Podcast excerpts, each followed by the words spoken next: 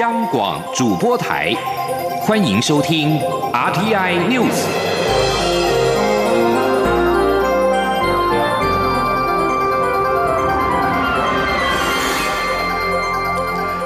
各位好，欢迎收听这节央广主播台提供给您的 RTI News，我是陈子华。现在开始来关心有。美国总统大选的相关消息。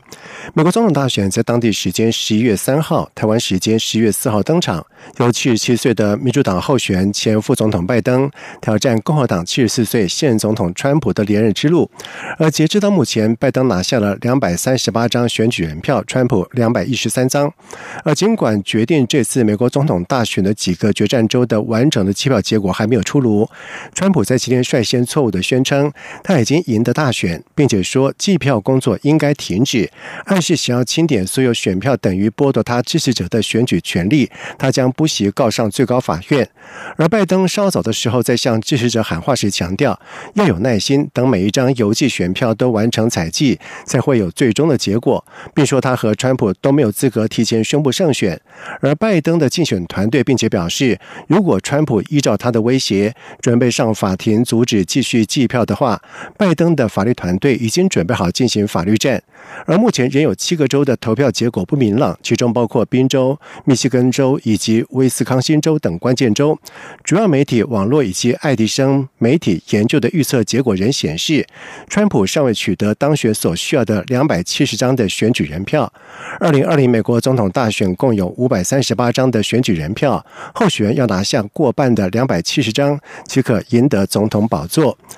让美国总统大选是陆续的开跑当中，兼任民进党主席的蔡英文总统在今天在中常会上面针对了美台关系发表谈话。蔡总统表示，这次美国总统选举，两党国会席次或许会有一些变化，但是只要美国主流民意支持台湾，国会支持台湾的力量都不会减少。总统并且强调，作为执政党，无论是美国哪一党执政，民进党都有责任、全力和美国政府深化合作，将会持续争取更多合作的机会。记者刘玉秋的报道。美国总统大选进入开票阶段，全球高度关注。民进党中常会也同步关心。兼任民进党主席的蔡英文总统四号在中常会上针对美台关系发表谈话。民进党立委国际事务部主任罗志正会后转述蔡总统的谈话，指出，长期以来，无论民进党执政还是在野，都和美国两个主要政党有交往经验，也和行政部门、国会、智库都有密切往来。台湾作为民主国家，很清楚民主的真谛，也。尊重美国人民最后的选择，当然会全力争取美国主流民意的支持。现阶段，美国主流民意对台湾的支持相当稳固，政府会持续深化这样的支持趋势。总统强调，近期以来，民进党除了和执政的共和党来往，也争取跨党派的支持。民主党也透过各种管道表达对台湾的支持。这些现象都显示，支持台湾是美国主流民意的趋势。即使这次美国选举，两党国会席次或许会有一些变化，但民进党作为执政党，无论美国是哪一党执政，民进党都有责任、权力和美国政府深化合作。卢志正转述说：“但我们预期，美国主流民意支持台湾，而国会中支持台湾的力道就不会减少。未来我们会持续争取更多的支持，在安全事务、经贸事务以及共享的民主人权议题价值上，会有更多合作的机会，也会让台美关系。”继续的深化。总统也提及，美国再次释出对台军售的讯息，这是二零一七年以来的第十次军售，而军售需要经过美国参众两院批准，这说明了台湾强化自我防卫能力的决心受到美国两党的支持，更证明台湾作为印太地区战略前沿、民主前线的关键地位，不会因为选举结果而发生改变。由于中常会举行的同时正值美国总统大选开票时间，不少中常委频频划手机观看开票情况。立委蔡意瑜、中常委黄成国甚至还戴着川普的口罩，一度引起蔡总统的关切，也成为中常会上的另类亮点。中广电台记者刘秋采访报道。而另外，在国民党方面，国民党主席江启臣现在国民党中常会祝福美国总统大选开票顺利，并且说，无论哪一党胜选，国民党会持续在民主、自由、人权等价值上保持与美国朝野各界的关系。记者王维婷的报道。美国总统大选进入开票阶段，国民党主席江启臣四号在国民党中常会表示，全台湾包括他在内都非常关注美国大选结果，无论谁当选，哪一党掌握国会多数，都与中华民国、东亚和全球事务息息相关。江启臣也要求国民党国际事务部掌握最新动态，及时回报。江启臣表示，不论哪一党胜选，国民党会继续在民主、自由和人权的共同价值上，与美国朝野各界保持关系。江启臣说：“我相信，在可预见的未来，双边关系不会因为谁赢得这场大选而发生根本性的变化。我们双方对民主、自由、人权的共同追求，再明确也不过。无论是何党胜选。”中国国民党会持续在这一些重要的价值上保持与美国朝野各界的关系，因为这些关系将对台湾的发展与未来产生重要的影响。江启臣表示，中华民国必须争取美国跨党派的理解和支持，押宝任何一党都是短视的做法。他表示，朝野各党有责任呼吁美方落实美国国会近年来通过的各项有台法案，进一步促进双方实质利益。江启臣说，台湾应与美方洽签租税协议，减轻国人在美国就学工作的租税负担，更要积极与美方讨论实质推动互利互惠的自由贸易协定与投资协定，让 Made in Taiwan 的商品和品牌与国内厂商更具有国际竞争力。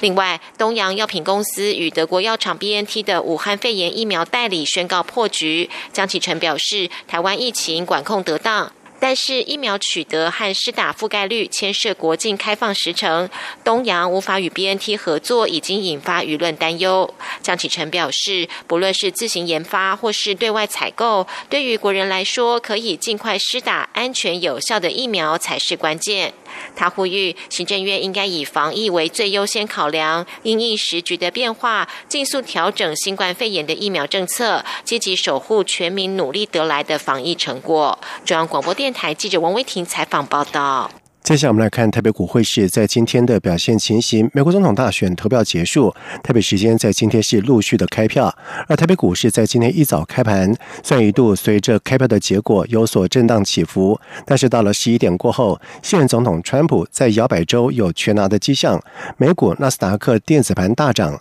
带动了台湾半导体类股往上冲，拉升了台股大盘指数中场是上涨了一百三十一点，涨幅为百分之一点零四，收在一万两千八。百六十七点。至于在汇市方面，新台币兑换美元汇价在今天是震荡达到四角，中场是贬值了八点六分，收在二十九点零零六元，是重返了二十九字头，为一个月新低。记者陈林信宏的报道。美国总统大选开票日，全球股市屏息以待。不过，由于美国道琼指数前一晚又大涨超过五百五十点，涨幅逾百分之二，再次拉抬亚洲主要股市投资人的信心。有趣的是，台北时间上午十一点，开票结果初步显示，现任总统川普在摇摆州有权拿迹象。美股纳斯达克电子盘大涨，也带动台湾半导体类股向上走高。分析师也指出，前两天市场看。看好拜登当选，台股上涨。四号盘中，投资人解读川普胜出几率大，台股一样上涨作收，似乎不管谁赢都看好。不过，川普连任，市场认为美国高科技企业不会有加税的问题，看好科技类股走势。但如果拜登胜出，绿能、太阳能或是风力发电就有机会表现。以四号连电上涨近百分之七，台积电超过百分之二，可以看出市场已经开始反映川普连任的庆祝行情。分析师许博杰说：“但在十一点过后，哦，这个。”川普在整个这个摇摆州哦，似乎有这个全拿的这个迹象。那也见到哦，美国这个纳斯达克的这个电子盘哦，在盘中目前是大涨超过百分之二点八。那也随即哦，让整个这个台股哦往上来做拉升。那从整个这个国际股市来看哦，当然这两天哦会随着美国开票的这个情形哦，上上下下来做摆荡。不过哦，我想这个市场应该已经也提前反映哦，不管是川普或是拜登会做胜选的这个状况，台股。中场上涨一百三十一点，收一万两千八百六十七点，成交量达一千九百多亿，三大法人全站在买超。自营商买超二十七亿多，高于投信；外资及入资买超六十一亿。汇市部分，由于美国总统大选结果即将出炉，新台币对美元汇价震荡大，最高和最低相差达四角。中场由升转贬，小贬八点六分，收二十九点零零六元，重返二十九字头，为一个月新低。中央广播电台记者陈琳信鸿报道。马来西亚女大生来台就学遇害，震惊了台马两国。教育部长潘文忠在今天表示，全台大专校院将在两周内比照中小学，全面的建立巡查热点，平时密切和警政单位合作联系。另外一方面，各校若有需求，都可以持续向教育部申请公车进校园计划或幸福巴士及小黄计划。记者陈国维的报道。长隆大学一名马来西亚女学生日前遭杀害，教育部长潘文忠四号在教育部部务汇报中表示，这起事件令教育界感到很心痛，他要再次表达最深歉意，并要求各大专校院彻底检视校园安全。他指出，教育部已函请各大学应在两周内主动与辖区派出所研商校园周边至少三处巡查热点，并将热点资料函送辖区八大校园安全资源中心。未来每学期。开学后也要持续与派出所建立或修正热点。如果需要添购相关设备，可以向教育部提出有关校安防护的设施改善或呃设备的添购，我们最有优先啊来做这方面的经费协助哈，能够尽量让这些啊尽快的到位哦，莫让再一次的遗憾呢再发生。潘文忠也提到，教育部与交通部从二零一五年起就合作推动公车进校园计划，到今年九月，已经有四十四所大专校院参与，共调整七十四条公车路线。另外，还有幸福巴士及幸福小黄计划，各大学都可是需求申请，增进交通及人身安全。潘文忠说，教育部往后将精进外籍生在台生活相关协助，像是优先申请学校宿舍，以及强化境外学生接待家庭。计划鼓励学校成立学办制度等，给予更完善的照顾。中央广播电台记者陈国伟台北采访报道。在外电消息方面，随着法国和奥地利相继发生恐怖攻击，英国内政大臣巴特尔在今天宣布，将国内恐怖主义威胁等级上调到严重的等级，作为预防措施。路透社报道说，这项举措意味着英国极有可能发生恐攻。在昨天，维也纳发生滥射枪击，造成有四个人死亡，枪手是极端组织伊斯兰国的支持者，曾经因恐怖分子罪名遭到判刑。而法国在近几周内。也发生了三起的恐攻。巴特尔透过电视发表声明说，这是继上周法国继昨天晚上奥地利发生恐攻之后所采取的预防措施。他并且表示，恐怖主义威胁等级上调不是基于任何特定的威胁，民众无需为此感到恐慌。而根据政府分类的系统，最新上调的恐怖主义威胁等级高于先前所发布的重大等级，意味着英国发生恐攻的可能性升高。澳洲总理莫里森预定在十一月中旬访问日本，和日本首相菅义伟进行会谈。日澳两国目前正在协调签订相互转入协定，用于两国实施联合军演等活动。莫里森访日也将和菅义伟确认此协定。日本共同社报道说，莫里森访日将是菅义伟上任之后首度在日本国内和外国元首会谈。日澳洽谈中的相互转入协定的内容，主要是规定当日本自卫队和澳洲军队。在对方国家进行联合军事演习的时候，可以简化携带武器等手续，让双方部队顺利来往，加强防卫合作。另外，自卫队或澳军人员若在对方领土有犯罪行为，协定将规定。地主国拥有优先审判权，并且适用当地的刑法。由于澳洲已经废除了死刑，曾经要求澳军成员若在日本境内犯罪不适用死刑，导致谈判一度陷入了僵局。不过，日本政府相关人士透露，已经找到了妥协的方式，正在针对协定进行最后的协商。同时，报道说，日本考量中国海上活动渐趋频繁，由于和澳洲加强合作，若两国签署相互准入协定，澳。这将是日本首个适用对象国。以上新闻由陈子华编辑播报，这里是中央广播电台台湾之音。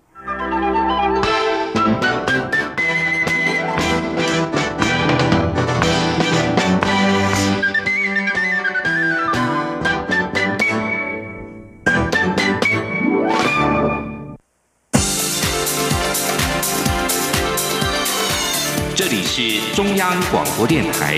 台湾之音，欢迎继续收听新闻。现在时间是晚上的七点十五分，欢迎继续收听新闻。中央流行疫情指挥中心在今天表示，时值秋冬流感好发的季节，以及国际 COVID-19 疫情仍然是相当的严峻，考量入境有症状旅客染疫风险较高，从十一月九号开始，入境有症状的旅客必须在机场或者是入境后到医院完成二次的核酸检测阴性之后，才可以到防疫旅宿或者是返家继续检疫到期满。记者刘品希的报道。指挥中心四号宣布，自十一月九号起，将强化入境检疫措施。入境有症状或是过去十四天内有症状的旅客，入境后必须在机场采集检体，并到集中检疫场所等候检验结果。检验阴性者，必须在间隔第一次裁剪至少二十四小时后进行第二次裁剪。两次检验结果都是阴性，而且症状缓解者，经过医师评估后才能返家，或是前往防疫旅馆继续居家检疫到期满。疫情指挥中心专家咨询小组召集人张尚纯表示，单一次才检成阴性，可能会有未阴性的问题。目前在医院也都是裁剪两次，确认非阳性才会转回一般病房或是出院。媒体询问这项新制是否为秋冬专案的一环，指挥中心指挥官陈时中表示，当然也可以视为专案的一部分。他说。那当然也可以当做秋冬专案的一环了哈。不过我们最主要就是说，好还是要强化这样的检验，避免有这个伪阴性哈被忽略掉的可能性。陈时中表示，指挥中心将于十一月中宣布秋冬专案。指挥中心目前持续讨论相关方案，有些加强措施必须跟地方政府讨论，了解地方在执行面上有何困难。对于上千人以上的大型企业尾牙活动能否照常举行？陈时中说，以目前的疫情，只要没有出现特别情况，秋冬专案就不会直接对聚会人数加以限制，会比照以前的集会游行指引提出建议。除非出现无法追踪来源的本土病例，或是有多发性的社区传染，指挥中心才会寄出人数限制。央广记者刘聘熙在台北的采访报道。另外，中央流行疫情指挥中心在今天公布了国内新增一例境外移入 COVID-19 的病例，为本国籍二十多岁的女性，按五六九从波兰返国。指挥中心表示，截止到目前，累计有五百六十八例的确诊，分别为四百七十六例是境外移入，五十五例本土病例，三十六例端木舰队以及一例不明，另外一例移除为空号。确诊个案当中有七人死亡，五百二十一人解除隔离，四十人住院隔离当中。朝野来珠僵局未解，国民党已经六度背阁行政长苏贞昌的施政报告。兼任民进党主席的蔡英文总统今天在民进党中常会上表示，美猪美牛的议题，朝野有责任共同面对。大家都执政过，现在的问题大家过去也都曾经经历过。如果国家的方向正确，任何分歧都能够找到解决之道。他并且呼吁朝野携手合作，为国家谋求最大的利益。记者刘玉秋的报道。立法院莱猪战场持续延烧，国民党也六度杯葛行政院长苏贞昌的施政报告。立法院会持续陷入空转。面对莱猪僵局未解，兼任民进党主席的蔡英文总统四号在民进党中常会上，针对美台关系发表谈话时，特别向在野党喊话，盼朝野共同解决美猪问题。民进党国际部主任罗志正会后转述蔡总统的谈话，指出美猪美牛议题，朝野有责任共同面对。政府八月做出开放莱猪的决定后，美国各界踊跃表示支持供应链重整的讨论，台美。经济对话也陆续开展，虽然台美 BTA 的签署还有待努力，但政府确实正朝着这个方向在前进，会持续努力，累积更多的动能。总统提及，这一段时间以来，台湾防疫的成绩不错，也让第三季经济成长有了不错的成绩单。他要呼吁在野党就议题实质讨论，共同找出解决之道。卢志正转述说，蔡主席呼吁朝野政党，大家都执政过。现在的问题，大家过去也都经历过。如果国家的方向正确，也已经拿出具体的成果，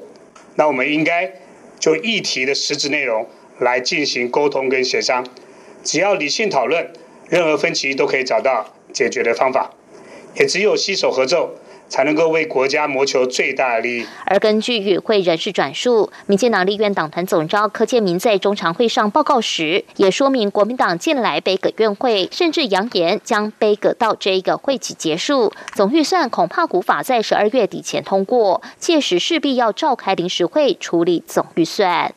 中广电台记者刘秋采访报道。政府拟推经济泡泡，允许外国商务人士来台。经济部长万美花在今天表示，目前眼力将不限定产业，只要经过审核，有其必要性、重要性的投资，商务往来都适用。记者谢佳欣的报道。武汉肺炎 （COVID-19） 疫情下，各国边境管制措施持续，工商界殷切期盼政府放宽管制，允许商务人士来台冲刺经济。经济部长王美花四号表示，中央流行疫情指挥中心的大方向是必须要符合规定，防疫措施必须到位。经济部在这样的前提下，搜集业界需求及各国做法，研拟经济泡泡的初步方案。王美花表示，适用对象没有设定特定产业，且业界需求不一。有的商务人士只来台两三天便迅速离去，而有的则是可以接受短暂隔离，并在台活动较长时间。前者一定要由主管机关人员陪同，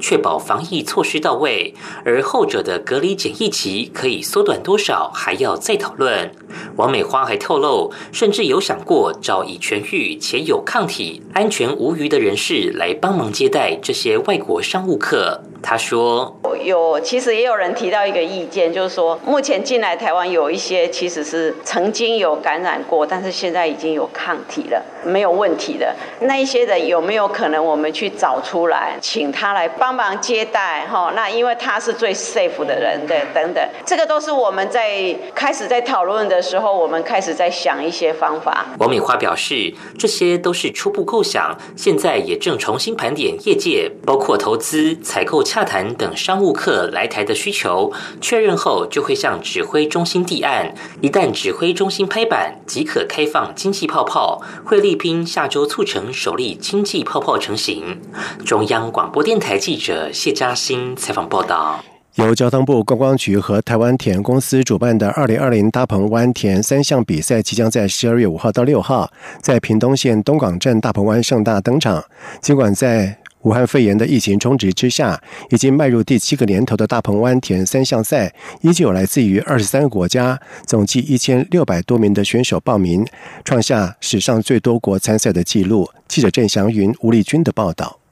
全台唯一封闭国道三号南州到大鹏湾的大鹏湾拉巴铁人三项赛即将于十二月的第一个周末登场。由于大鹏湾是全台唯一的单口囊状细湖，有风无浪，可说是东北风季节最适合从事水上活动的海湾。加上风景优美的环湾自行车道，让开放报名的消息一出，就立刻吸引了一千六百名。选手报名参加。台湾铁人公司董事长林泽浩四号在记者会上表示，往年最多只有十七个国家参赛，今年却在疫情影响下，吸引了在台湾的美国、加拿大、澳洲、英国、法国、爱尔兰、瑞士、南非、日本、香港、菲律宾及马来西亚等二十三个国家的选手都来参赛，创下历史新高。林泽浩说。今年主要是因为疫情，很多选手由于无法回国，那也无法出国，再加上因为在疫情期间很多赛事都取消，那整个台湾下半年只有大鹏湾这场是唯一一场五一点五，它是全程封路，那也是在环湾里面举办。那在整个赛事的天气、还有环境跟安全等等都相对优于其他的赛事，这也是很多选手会愿意在这个时候来参加这场赛事最主要的原因。二度参赛的日本人欧吉桑下板生也现身记者会，并表示他的目标虽然是超越去年的成绩，但是他更期待参赛的感觉，因为现在日本根本不可能举办这样的比赛。下半泰生说：“我比较期待的事情是跟大家一起好好享受比赛，然后认识当地的文化，这个是我最期待的事情。”因为今年上半年所有比赛都取消了，我觉得很可惜。所以对我来说，只要有这种比赛、这种舞台，就非常满意。看看那边的状况，就知道那边举办这种比赛完全不可能的，太困难。所以我非常感谢观光局还有主办单位。大鹏湾国家风景区管理处处长陈玉川则表示，今年拉瓦铁人三项赛特别结合屏东的观光资源及农特产，并以全新打造的冰湾之星作为终点站，希望带动大鹏湾运动观光的热潮。中央广电台记者郑祥云、吴丽君在台北采访报道。接下来进行今天的前进新南向。前进新南向。